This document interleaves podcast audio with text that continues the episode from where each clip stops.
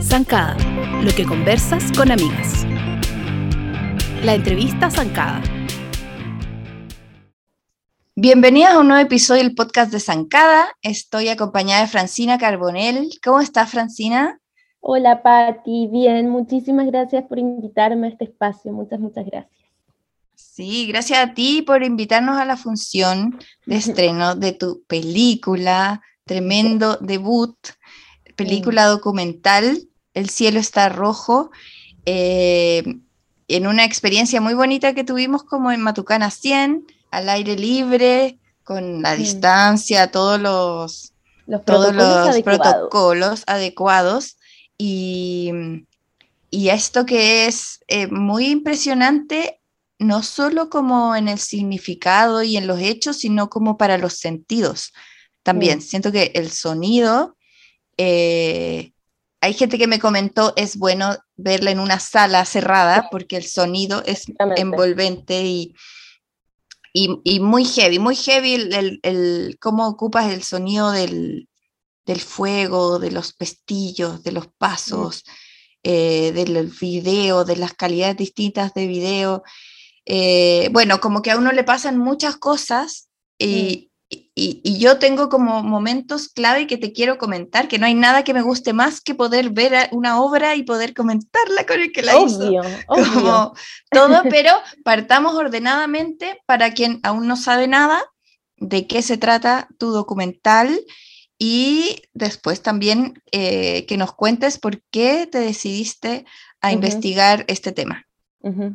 Bueno, primero que sí, las queríamos invitar a esa premier porque obviamente yo sigo desde hace mucho tiempo a Zancada y creo que también es una plataforma y un espacio que le ha dado muchísima potencia y muchísimo valor al trabajo de las mujeres. Y me parece que en este caso es un, sí, es un trabajo femenino sobre un mundo profundamente masculino. Entonces, también agradecí mucho que ustedes estuviesen en esa función y pudiesen verla desde sus ojos.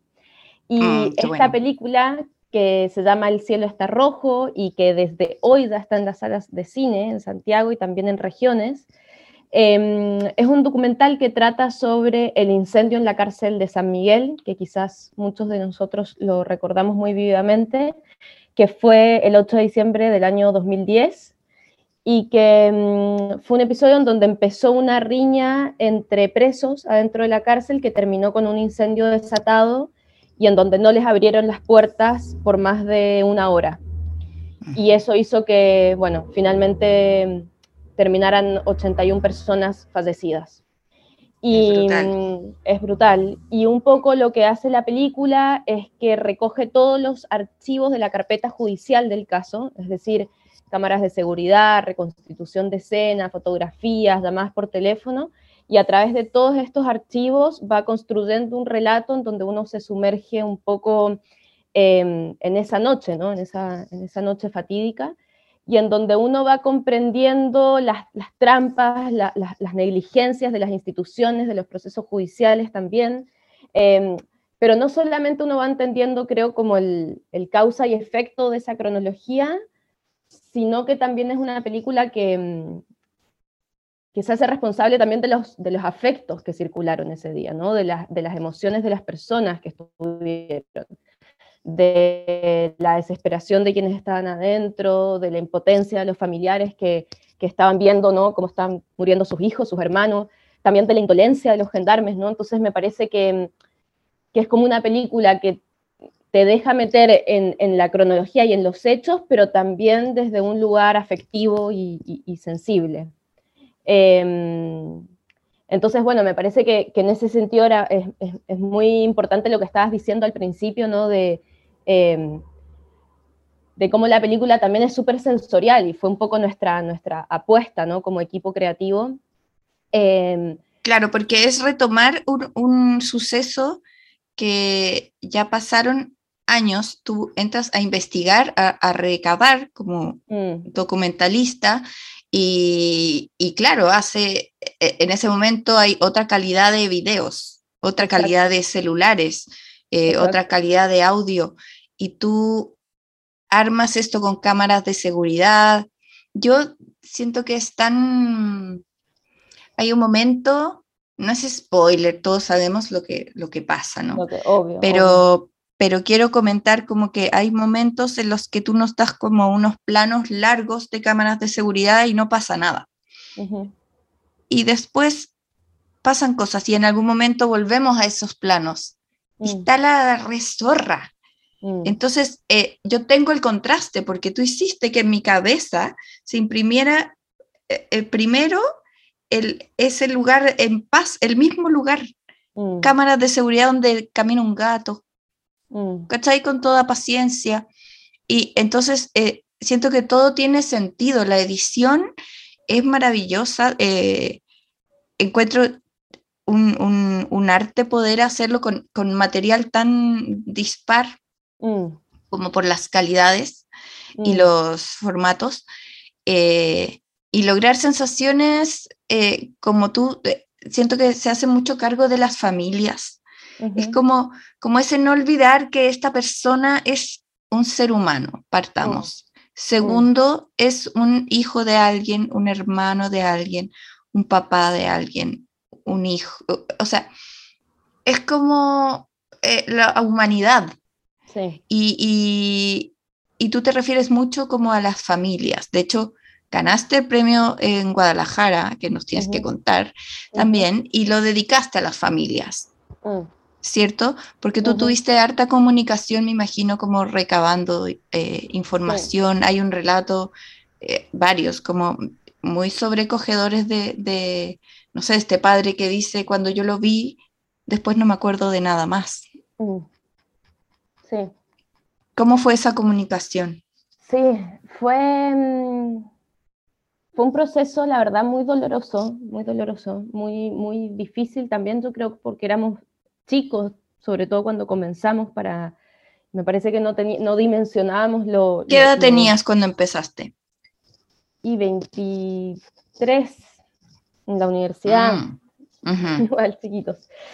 Y, mm, y, nada, me parece que fue, pero también un proceso muy enriquecedor porque creo que al principio, cuando empezamos este, este tema, em, teníamos mucho miedo también, o sea, teníamos mucho miedo de tocar un dolor ajeno, ¿no? Siempre nos da, es como que... Claro. Uno no es delicado todo el derecho, ¿no? De ir a tocar algo tan, tan doloroso, tan profundo para otra persona. Entonces creo que al principio era como, ok, nosotros estamos acá y desde nuestro lugar lo que podemos aportar es, en, bueno, ver las trampas, ¿no? Las vicisitudes, cómo en el proceso judicial hubiesen, hubieron desórdenes, eh, etcétera, etcétera. Pero claro, nos pasó que también eh, nos empezamos a comunicar con la familia, sobre todo para contarles lo que estábamos haciendo, etcétera, y también como los procesos del cine son tan largos.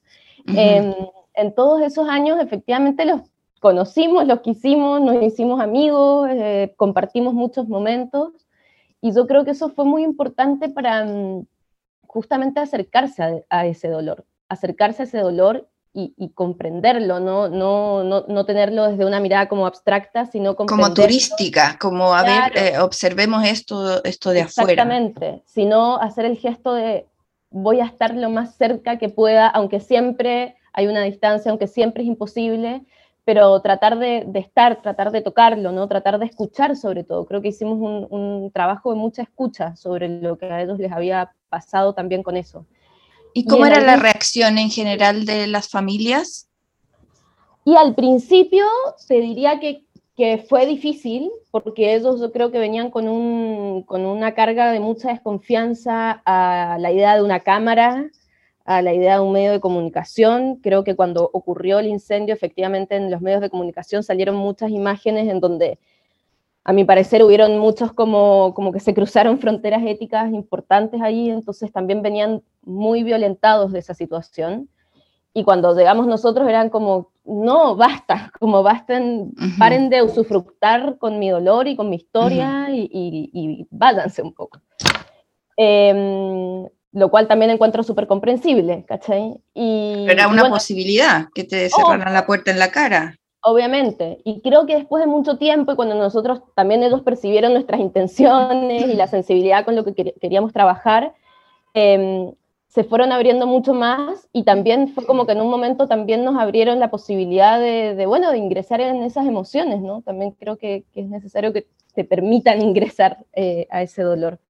Em, entonces creo que, que fue un proceso como muy hermoso en algún punto de pasar de estar como con freno de mano y mucho miedo a tocar eso ajeno a como finalmente estar muy cerca, como, como contar esta historia eh, cerca de ellos, ¿no? un poco desde su lado. Y, eso me parece que también eh, justamente hizo que sea un trabajo también sumamente humano, pese al horror, pese al dolor, pese a lo insoportable también.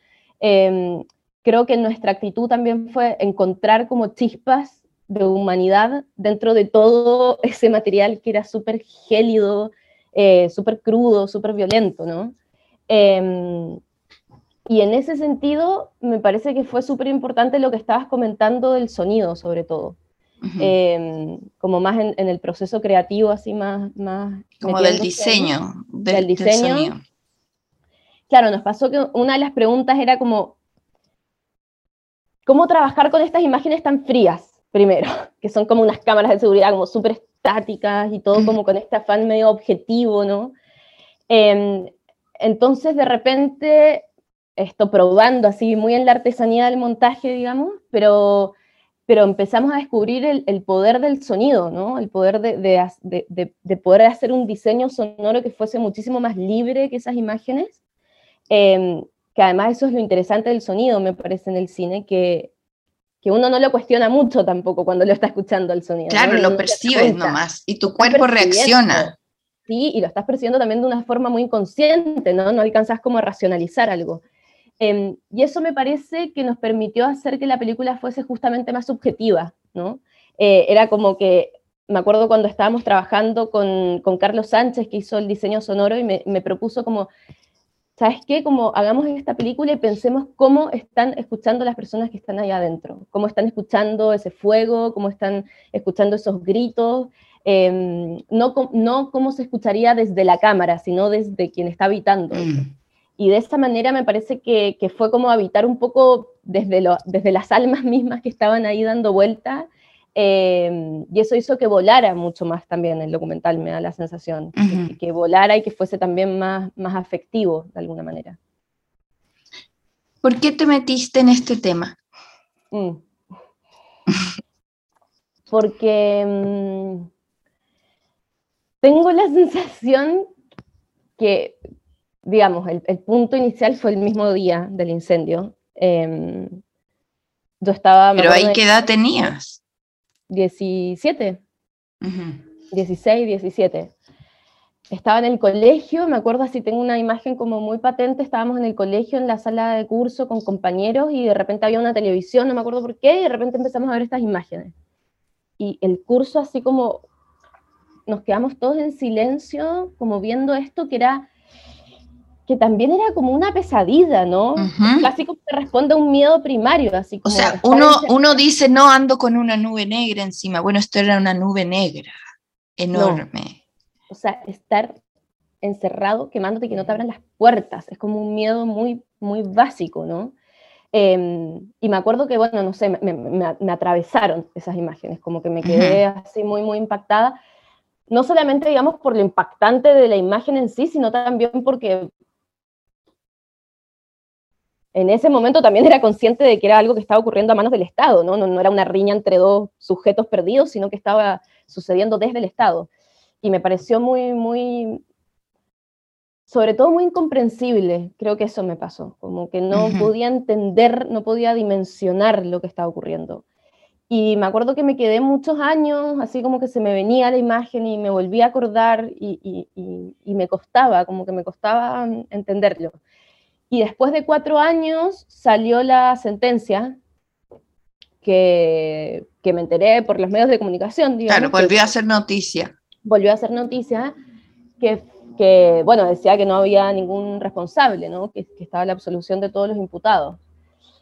Y fue un momento muy particular porque también habían habido muchos casos como de cuello y corbata, digamos, que habían salido como sin responsabilidades de esos casos. Entonces, como que este vino dentro de ese conjunto y fue, me parece que a muchos nos dio como mucha impotencia y mucha rabia. Claro, como la indolencia total. Indolencia total y como un país que también es muy caradura en algún sentido, ¿no? Como, como en su sistema judicial, en evidenciar que hay un sistema judicial para unos y para otros, ¿no? Y, y me dio mucha rabia como sentir esa, nada, es, esa cosa tan profunda y tan sistémica. Y después de eso estaba, estudié cine en la Universidad de Chile em, y en un momento vino, bueno, presentar proyectos de tesis y se me vinieron estas imágenes inmediatamente a la cabeza como algo que siempre además había como querido acercarme eh, y se lo propuse a unos compañeros, a amigos y sin saber que existían los archivos, sin saber qué chucha íbamos a hacer, digamos. Em, y empezamos a trabajar. Al principio queríamos hacer una animación, un corto, como que empezamos muy, muy desde lejos. Y después, bueno, hicimos un proceso de investigación, la verdad, muy, muy detallado y muy arduo. Y creo que ahí también como que entendimos la, la complejidad de lo que había ocurrido. Y ahí entendimos también que se trataba de algo mucho más complejo eh, que, que, bueno, que un corto, que un gesto, que un, ¿no? Como que, también el mismo episodio reclamaba eh, como un poco más de precisión de parte nuestra, me parece. ¿Y cuánto tiempo fue de trabajo? Porque ahí tuviste que entregarlo como proyecto y eso fue como una, lo que sería como una pre-película de lo que vimos. En realidad entregamos un corto de la película que vimos, que era muy diferente, digamos, pero en total fue como cinco años de trabajo más o menos. eh, sobre todo creo que lo, lo, lo, lo, que nos dio más tiempo, bueno, fueron varias cosas, entre ellas revisar el material, porque era, no, era una infinidad de material. Claro, minutos, minutos. Era un 0,2% de la cantidad, porque imagínate, eran nueve meses de juicio, tres años de investigación, o sea, mucha, mucha, mucha revisión. Y también, eh, bueno, muchas preguntas fundamentales que tienen que ver también con preguntas éticas que, que, las tuvimos que trabajar, que no son obvias, me parece, que, no sé, preguntas sobre cómo no volver a revictimizar, ¿no? Eh, cómo no caer en sensacionalismo, cómo no caer en morbo, eh, que uno, digamos, lo, lo, dice, pero cuando estás trabajando con materialidades, hay que trabajarlo, como que hay que buscar esa forma, hay que buscar ese sonido, esa distancia, esa textura, Em, entonces, también eso nos llevó un tiempo y también, bueno, encontrar la manera de justamente articular todos estos archivos que son súper diversos, ¿no? Porque me parece que también la película es en algún punto como muy barroca en su diversidad de materiales, su diversidad también de voces, ¿no? Escuchamos a, eh, a internos, a familias, a gendarmes, a, abogados, fiscales, jueces, bomberos, o sea, como que se vuelve... A, llamadas telefónicas, música de, de espera. Sí, sí, sí. Eso Es, es muy heavy. Heavy. Bueno, y además fue muy loco porque eh, nosotros queríamos los archivos como parte de nuestra investigación, digamos, nunca, nunca habíamos pensado en utilizarlos. Y cuando finalmente los conseguimos, después de, de, mucha insistencia, claro, nos pasó que la abrimos y era así como, como que si uno lo hubiese ficcionado, hubiese, digamos, Claro, es una broma esto, es como, es, broma, es, es sátira. Sí, como, claro, como que no hubiese sido una falta a la veracidad un poco, ¿no? Pero estaba ahí, estaba allí y, y, era muy fuerte verlo de manera como tan concreta, tan básica, ¿no? Que era como te pongo en, en, en espera y, y, lo que me estás diciendo no me mueve un pelo un poco. Eh, y eso lo vimos en, en, muchas partes del archivo, como puras mm. marcas en el archivo que lo que estaban finalmente evidenciando era nada, un país que sumamente discriminatorio, ¿no? O sea, yo creo que probablemente si esta, este episodio hubiese ocurrido a gente de clase media, de clase media alta, probablemente las instituciones no hubiesen reaccionado con muchísima más urgencia que cuando se trata de gente pobre y gente privada de libertad, ¿no? Eh, entonces nos pareció que ahí había algo muchísimo más potente que algo que nosotros pudiésemos ir a filmar, ¿no? Uh -huh.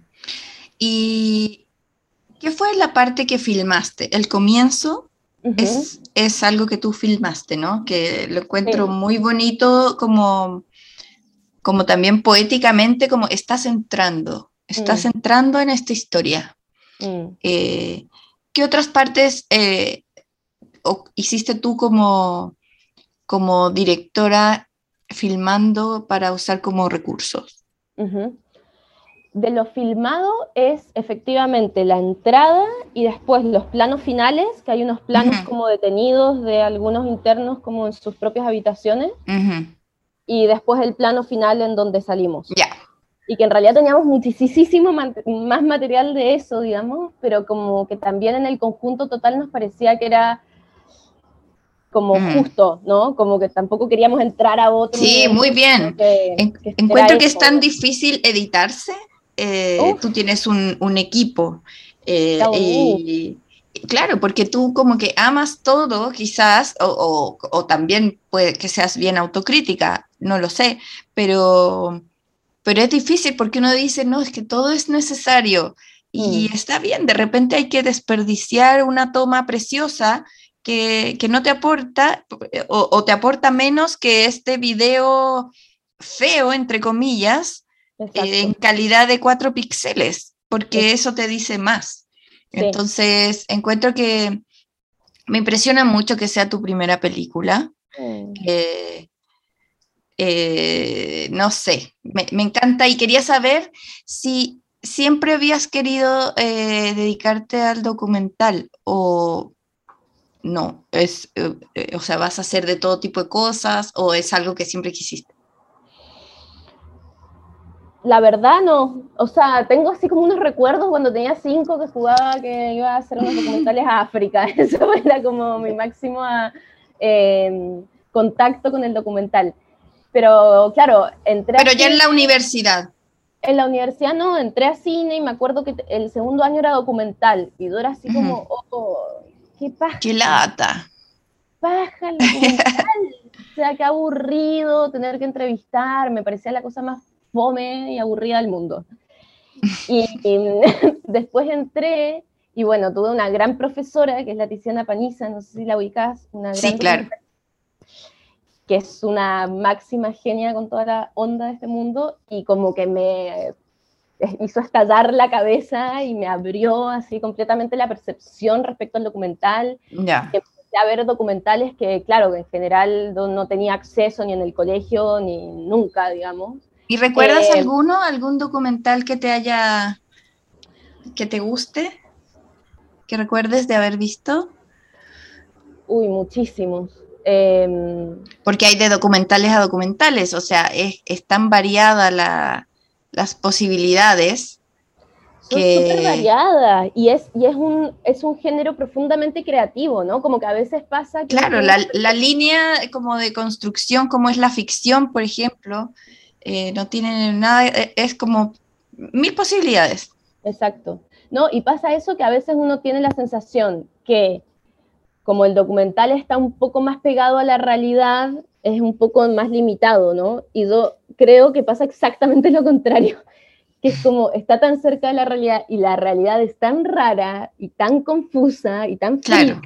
Que O sea, ya entre dos personas cuentan una verdad totalmente de distinta manera, puede ser. Entonces, totalmente. Entonces el documental termina siendo como un lugar de, de- de- de mucha libertad, digamos. Y ahora tengo recuerdos de así como documentales que, que me han marcado. Creo que los documentales de Faroki, no sé si los has visto. No, me- Cuéntame. me-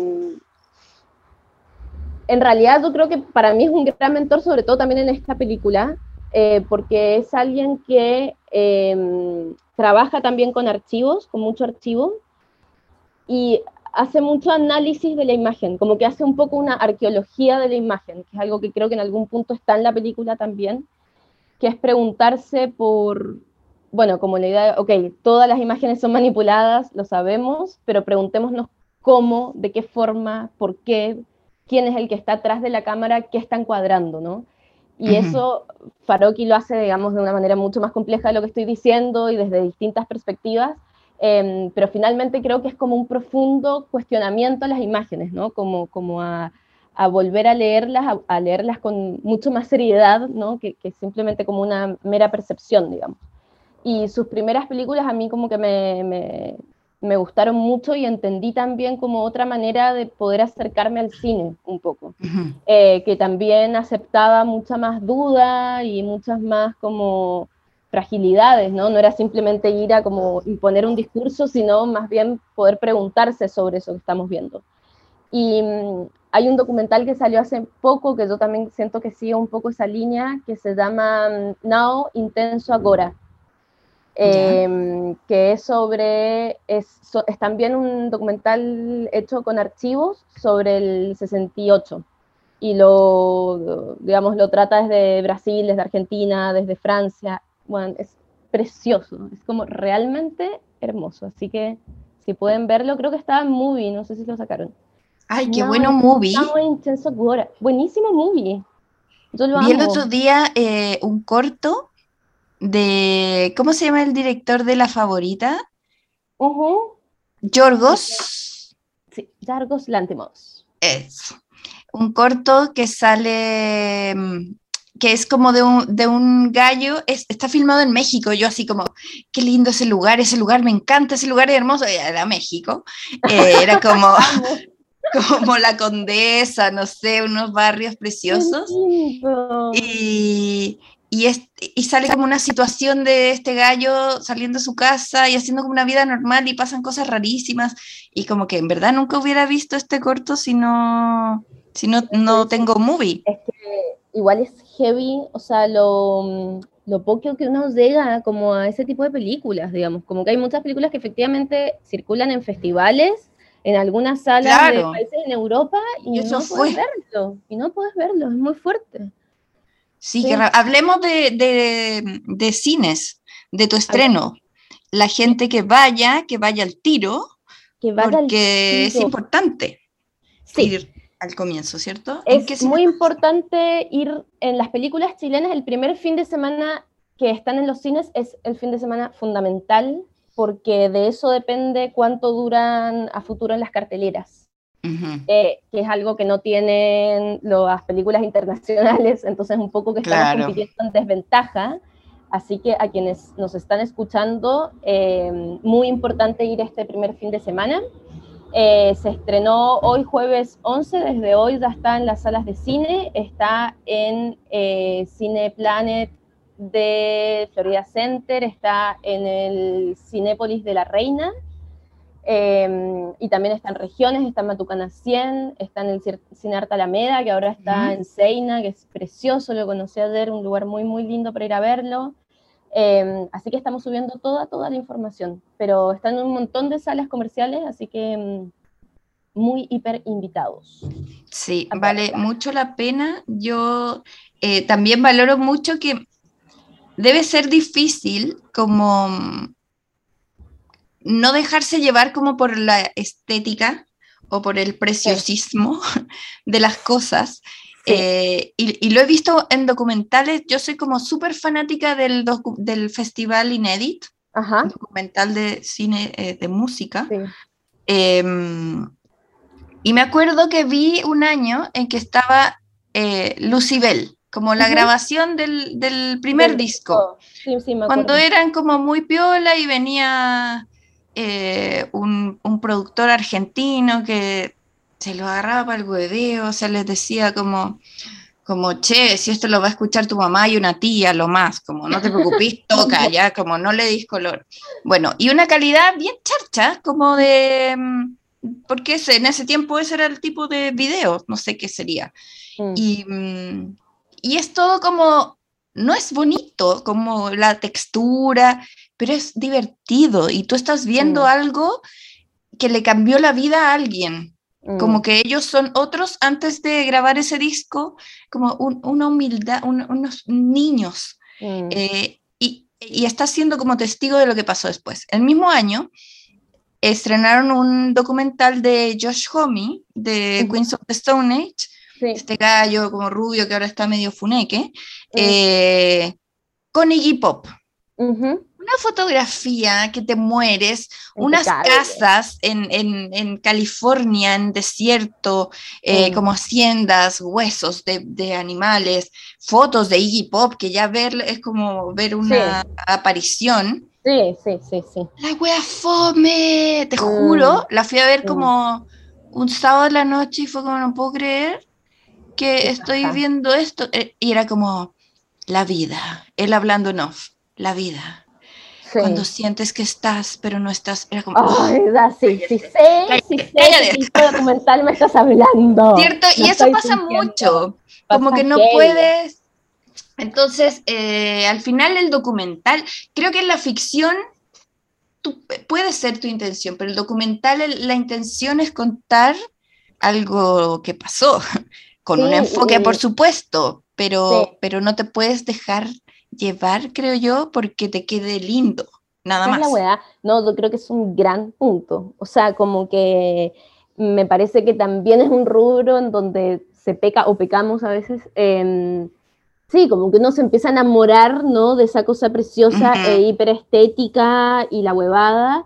em, pero me parece que cuando no hay un sentido, no hay un sentido, ¿cachai? claro. O sea, me, me parece que las, las imágenes profundamente bellas son las imágenes que tienen un profundo sentido, ¿no? Y que- Claro. Y, y que están puestas eh, con una distancia justa, con una textura justa, ¿no? Y eso hace que, que- que- que sean bellas, y no lo otro es, es un comercial también, ¿no? Es algo lindo, pero, pero que no te está contando nada, que no te está tocando el corazón, ¿no? Es como, no sé, siento que es las personas, como que, no sé, uno ve un modelo Calvin Klein, no te dan ganas de tocarlo, pues, como que es demasiado... No, no te dan, ¿ah? no, No no te dan. como- a mí no, a mí particularmente no, porque son como de plástico, es como, ay, no sé, fuera. Pobrecitos, hay que respetar todos Hay los que respetar a, a todos, es verdad. Pero esos particularmente no me dan ganas de ir a, no, no son mulliditos, como digo yo, que son así como... Ah, claro, claro, como. Chalamet, como hay que, es para mirarlo, cosas Claro, es lindas. para, eh, exacto, pero no, no te estás como clavando en el corazón. Así Claro. que creo que pasa algo así con las películas. Perdón por Oye, mi metáfora ¿eh? La metáfora horrible, o sea, poco poética que acaba de ser, bueno. No, porque era como al revés, pero es- es todo, todo, eh, se entiende perfecto. Se entiende, se entiende el punto. Oye, Francina, tú eres muy joven, ¿vas a seguir con documental? ¿Quieres meterte en ficción? Eh, No- ¿Qué, va, No qué, sé si qué soy tan viene? joven, Pati, no sé si soy tan joven, Pati. Para mí siempre tienes 12. Bueno, Diez- ten- ya, diez- tengo 28, 16. tengo 28, se me acercan los 30, voy a enfrentarlos. No, eh, debo reconocer que soy un ser medio disperso en los gustos. Eh, como que igual ahora, por ejemplo, estoy trabajando en un guion de ficción y en otro de serie, y igual me dan ganas Ay, qué de- entretenido. Sí, muy entrete. Igual me dan ganas como de probar ficción y probar una peli, etcétera. Eh, pero siento que igual mi formación así como estructural viene en el documental. Como que Ujú. creo que pienso, pienso un poco de esa manera.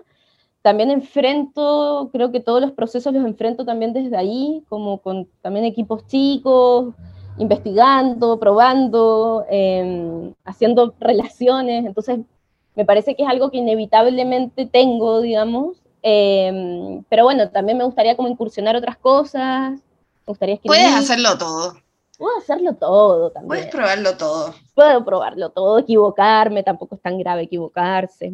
Así que mm, sí, estoy media hora como ahí tentada con muchas cosas, pero también siempre buscando archivos. Me gusta mucho el- como el, el trabajo con archivos, como que me, me obsesiona, entonces también estoy ahí busquida con algunas cosas. Ya. Igual tu lado nerd es, es, está feliz de, de, de bibliotecolizar. Mi lado De- más Me encanta, me encanta, me encanta. Meterme a buscar esas cosas, sí, lo disfruto mucho. Qué bacán, Francina. Felicidades por este debut. Eh, ya las invitamos a todas al cine. Eh, vale mucho la pena, no es como cuando uno dice, ay, es que hay que verlo casi como que por hacerle un favor al cine chileno porque sufrimos sí. tanto. No, es que es buena, Mm. además. o sea, muchas es- gracias, Pati. es, algo, es una realidad muy lejana a mucha gente. Sí, así es. Y, y creo que entre más abrimos los ojos, más entendemos y más vemos a las otras personas como los seres humanos que son. Así es. Así que gracias por eso. ¿Sabes qué? Y sobre todo, creo que también en un momento en que mm, también hay un discurso de una derecha latinoamericana muy fuerte respecto a la criminalización, a construir más cárceles, a meter a más gente a las cárceles. Y me parece que, que nada, poner, poner en valor ¿no? la dignidad humana ante todo, ¿no? entender que, que, se está privando de libertad y de absolutamente nada más que eso, eh, creo que también nos puede llevar a, a, un país un poco más justo, un poco más digno, pensando también que estamos escribiendo una nueva constitución que, que esa Y que hay tantos casos sin resolver, sin... Así es, ¿no? Y que se va a abrir también la reflexión sobre cómo construir espacios de reclusión y me parece que también como ciudadanos eh, también tenemos la responsabilidad de comprender eso y que como decías, es verdad que es una realidad que es muy opaca para muchos, ¿no? O sea, para gente que no tiene gente, digamos, eh, presa, es muy opaca porque la televisión nos muestra una realidad muy extraña de las cárceles, ¿no? Como en estos programas como de peleas y medio sórdidos, etcétera. Y nada más, ¿no? Entonces también me parece que, que, hay como una responsabilidad por ir a, ir a comprender de manera compleja eso que está, que está sucediendo.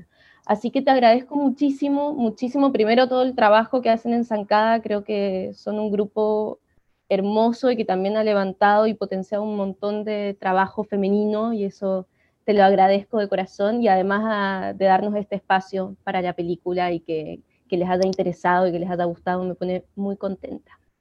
Todo lo que hagas nos interesa. te mando un abrazo. Adiós. Muchas gracias. Gracias. Chao. Gracias, Pati. Chao. Zancada, lo que conversas con amigas. Ale Jet, ¿cómo estás, amiga mía? Feliz, feliz, feliz de volver como siempre. Muy bien, me encanta porque te hago caso a todas tus recomendaciones y es eh, todas excelente servicio. La última fue de White Lotus. Sí, es que qué yo buena no recomendaciones así al azar nomás. A lo loco, a tontas y a locas. Ah, jamás a tontas y a locas. Siempre, ¿cómo sería al revés? Como a inteligente y...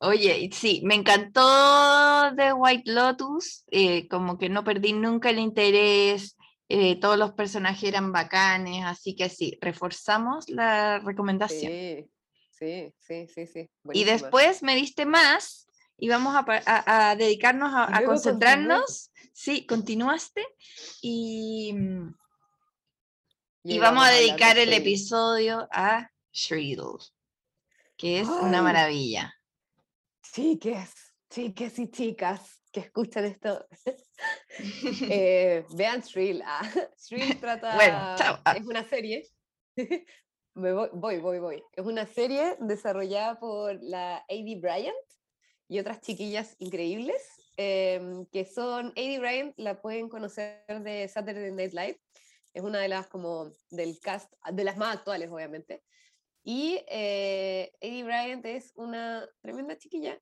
y esta serie trata sobre su vida, ella con su amiga, y todo de su punto de vista. Pero para quienes no conocen a Eddie Bryant en persona, Eddie Bryant es una chiquilla igual, digamos como gordita.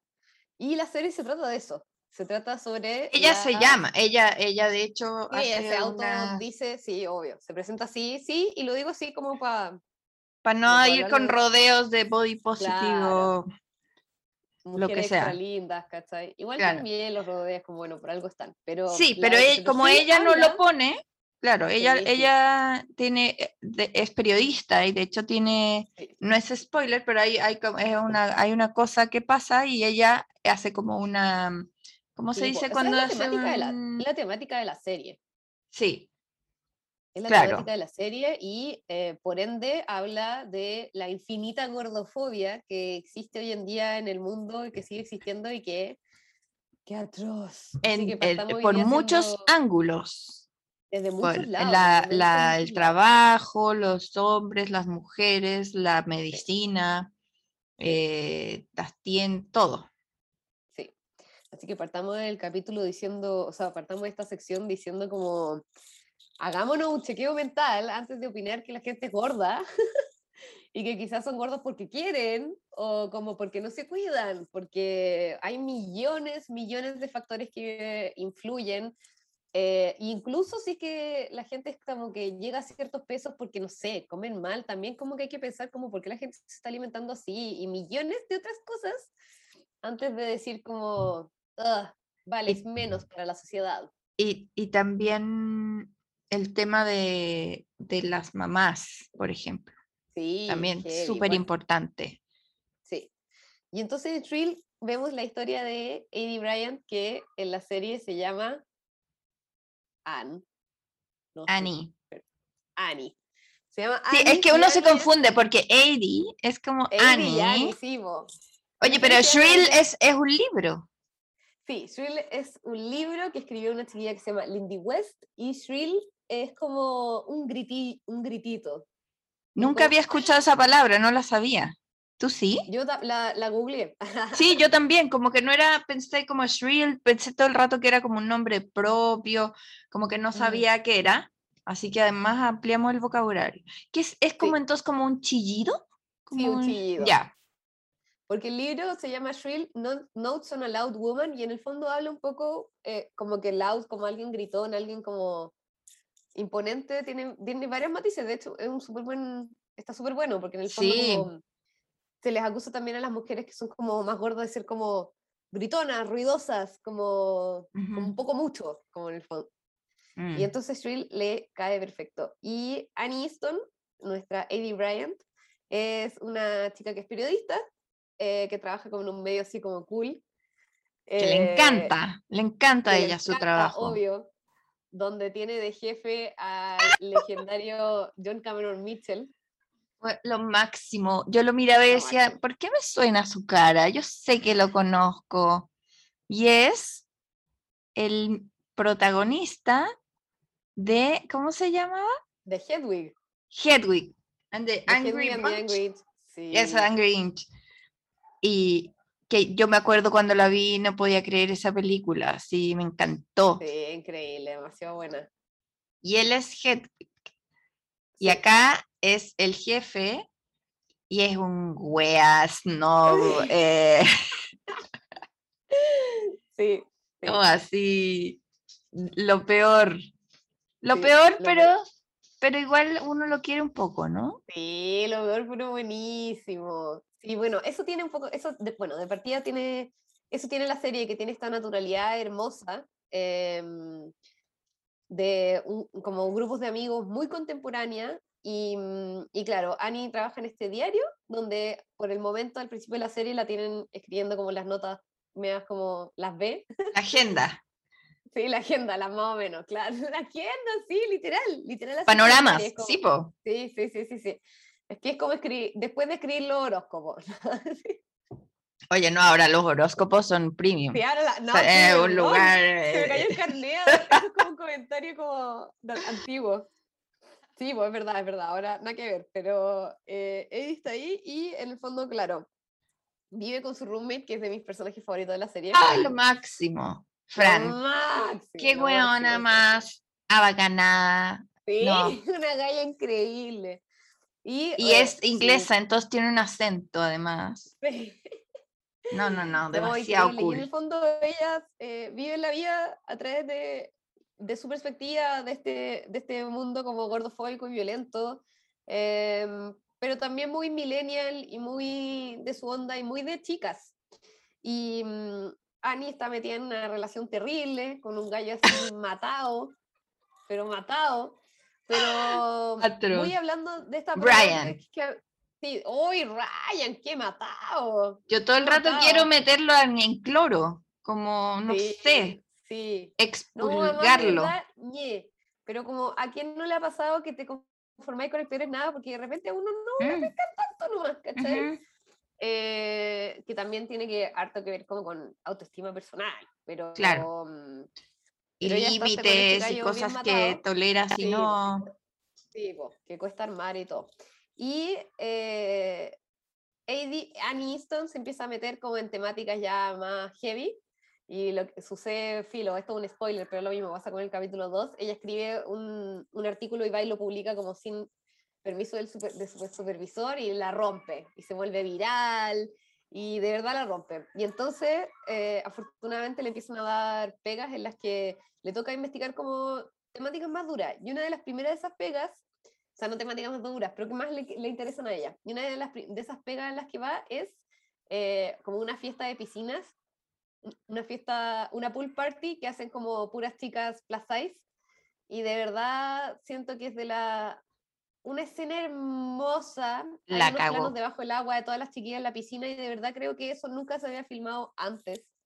Creo que no hay, no hay película en la que yo no he visto como cuerpos grandes vistos de esa manera, como de esa forma cariñosa, ¿cachai? Celebratoria, no como castigadora. Y nada, es tan buena. Llena de color, de, música. Ella se ve increíble, hermosa, reina. Y, y, está feliz.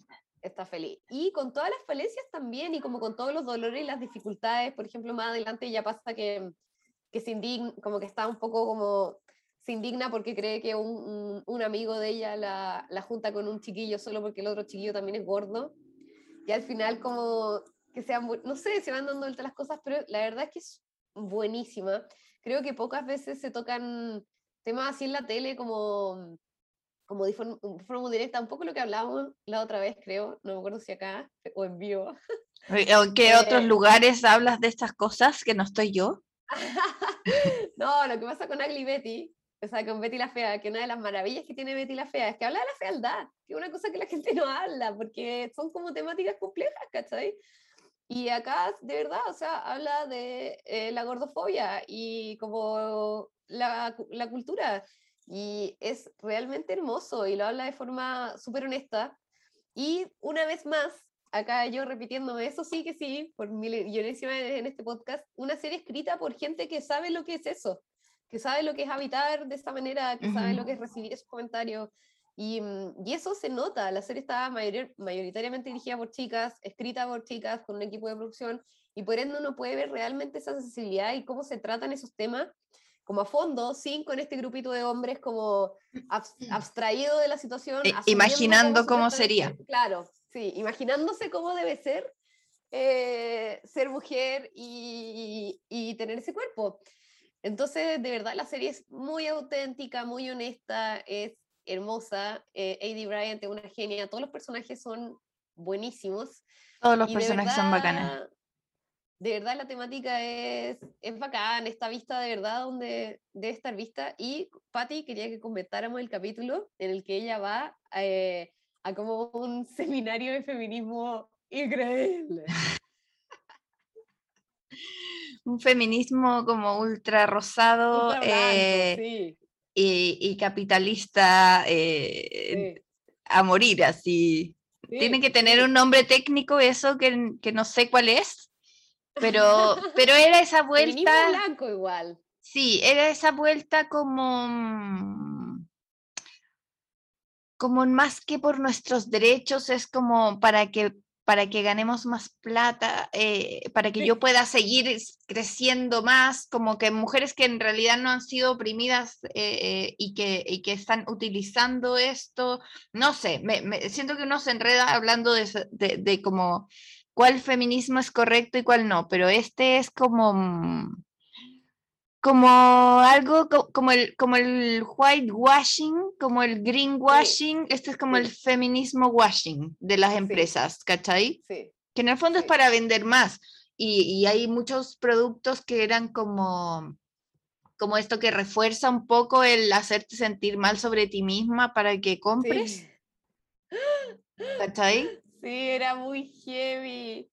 Y bueno, está, está lleno de personajes increíbles que son muchos actores y actrices de Saturday Night Live. Sí, Entonces hay gente muy chistosa haciendo papeles random también. Sí, como entre medio. De hecho, en, este mismo está otra de estas chiquillas de Saturday Night Live que es una genia. Sí. Em, pero bueno, no. no capítulo, ¿Ya? Y, la, y como que me emocionó. Eh, eh, como que siento que hermosamente eh, hablan de este tema porque, a ver, como para todos quienes estamos como, habitamos el mundo del feminismo, obviamente que es, es medio heavy estos lugares como súper como, mm, como un feminismo como súper como binario y como rosado, ¿cachai? y, mm, y efectivamente den- dentro de esta, pero uno dice como, pero qué onda, igual hay gente que se acerca al feminismo igual, ¿cachai? Como cuando se hablaba un poco como el feminismo de retail, ¿cachai? Como qué onda que esta gente anda con una polera como de gente que... Pero igual tú decís como, ay, pero es que igual por, un, por último, por último, como que están de, de este lado. Y, mm, y efectivamente en el capítulo de ella, bueno, va a este, este seminario como horroroso y se encuentra con unas chicas como más normal, o sea, no sé, más como mm, no tan como esta, porque claro, la, la chiquilla que dirige el- este, grupo este grupo es una guapísima, ¿cachai? Como Y como ya gurú, como, como, Sí, como un po. poco secta esto, como, Sí, como líder de secta. Full secta, sí, full secta. Y ahí se conoce unas chicas que, está, que aman el seminario y que se conocieron ahí, que son mejores amigas, y en el fondo el capítulo habla sobre cómo, cómo lidiar con esto, como qué hacemos, y bueno, y termina con ella escribiendo una columna hermosa que tiene que ver como con el autocuidado y como con el, con el autocuidado que, que lo- con lo que ella- para ella significa el feminismo, y sin tampoco como hablar mal de esta gente y decir como, qué estúpido tu vibrador de cuarzo, ¿cachai?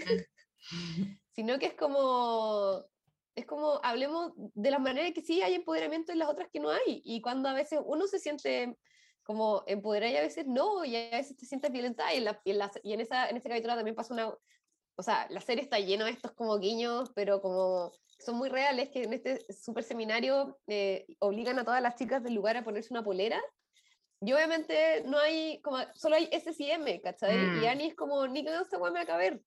Y, mm, yo, y ahí de nuevo como, como infinitamente pro- problematizando el tema, pero desde un lugar como bacán, honesto, como que me da como confianza verlo. A pesar de ser igual, obviamente, un, un espacio como bien blanco y bien, no, no sé si es en Los Ángeles, pero como que en Los Ángeles. ¿cachai? Portland, o sea, e- ellos viven en Portland. ¿Verdad? Es Portland. El evento no sé si era ahí mismo, porque igual era lejos, Sí. porque necesitaba que la llevara el wea del Brian en el auto de su mamá. Sí. Verdad, verdad, verdad. Sí, pues es Portland. Bueno, Portland, Los Ángeles.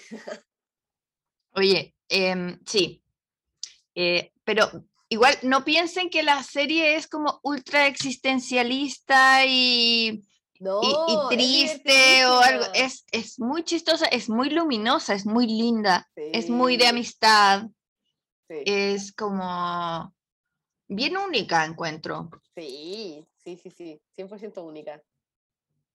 Ya, ¿y tus personajes favoritos? ¿Cuáles son? Eh, Fran, mi personaje favorito es Fran, que es la roommate, onda 100%, como me encanta, me da demasiada risa. eh, sí, A mí me gusta, bueno, me hace mucho reír el jefe, Gabe.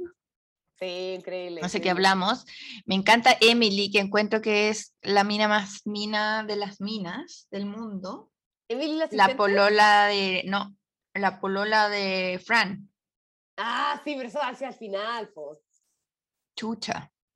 Ya me, No, no, pero está bien, está bien, está bien. no, Es que yo tenéis razón. Amo a la, a la asistente del. Ruti. ¡Sí! ¡La amo! La encuentro demasiado chistosa. Es como un personaje absurdo que, que tiene que existir. Me Em, encanta. también me gusta a Maddie, cómo se Ah, viste. Minísimo. Minísimo. Minísimo. Y, y buena sí. onda, así como el weón cool. Sí, sí, buenísimo. Y bueno, No, varios, yo como que, sí. La serie está buenísima, es hermosa, es brillante, es colorida y eh, trata temas importantísimos, bacanes, que poca gente habla y está buenísima. Y la ropa. ¿Qué onda la ropa de, de Annie? Sí, Annie, toda su ropa, ¿la viste en la alfombra roja? Como de los Emmys. no, Un vestidito como verde, como con unas flores, y era como, ¡ay, la amo! Como que, increíble. no sé, ella, ella tiene como una cara, no sé, una mirada, es como muy dulce. Sí, Es una súper buena protagonista. excelente protagonista. Oye, ¿y sus papás? Son muy, muy chistosos. El papá Sí. es el de mi pobre angelito, el, el de los ladrones, el alto, y la mamá es, hacía un personaje en Saturday Night Live en los noventas que se llamaba Androgynous Pat. ¿Tú te acuerdas? No, Había un personaje que ahora sería súper incorrecto, que nadie sabía que, si era hombre o mujer. Y tenía un jingle, Ah. como una canción, This is androgynous Pat, algo así. No. Entonces, cada vez que iba a decir lo que era, se cortaba, llegaba alguien, ¿cachai? Obvio, Y, obvio. ella- y era ella, y me acuerdo perfecto. Increíble. Sí, hay mucho talento en la Sí, serie. sí. Sí. Así que véanla, está en, es de Hulu, pero la encuentran en HBO Max, Está buenísima. 100% recomendada. 100%. Ya leyets. Vamos por otra, por otra, seguir vamos a ver más tele. tele para trabajar Sí, para vamos a ver ustedes. tele para poder seguir conversando. Ya, Hasta la próxima. hasta la próxima, bye. Escúchanos cada semana en Spotify o en tu podcast player favorito como el podcast de Zancada. También te invitamos a seguirnos en Instagram, Twitter y Facebook como Zancada y a leernos todos los días en zancada.com, donde encuentras todos los temas que conversas con amigas.